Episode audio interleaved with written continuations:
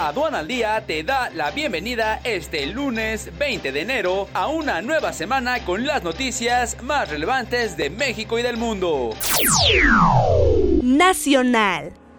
Toyota Motor Corp trasladará la producción de su camioneta Tacoma desde Estados Unidos a México, parte de un ajuste de producción en Norteamérica. La empresa ha estado fabricando la Tacoma en su planta de Baja California desde 2004 y el mes pasado la planta de Toyota en Guanajuato comenzó a ensamblarla.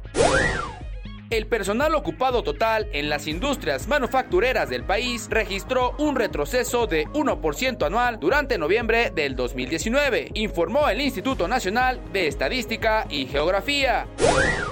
Luego de dos años, cae valor de importación de gasolinas en el 2019. Entre enero y noviembre, México erogó 15.700 millones de dólares, 11% menos que en el mismo periodo del 2018.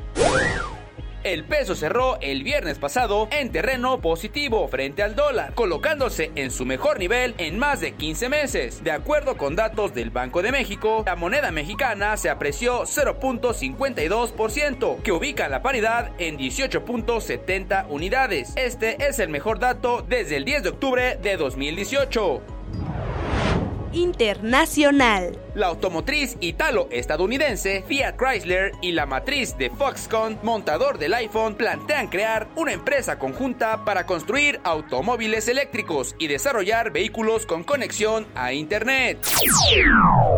Estas fueron las noticias más relevantes de México y del mundo que te trajo Aduana al Día. Antes de despedirnos, los invitamos a que se inscriban al Congreso Nacional Sexta Actualización Integral Aduanera. Conozca e implemente estrategias efectivas ante las modificaciones fiscal aduaneras el próximo 30 y 31 de enero de 2020 en la Ciudad de México. No te quedes fuera, inscríbete ya. Para mayor información, entra a la página www.sencomex.com.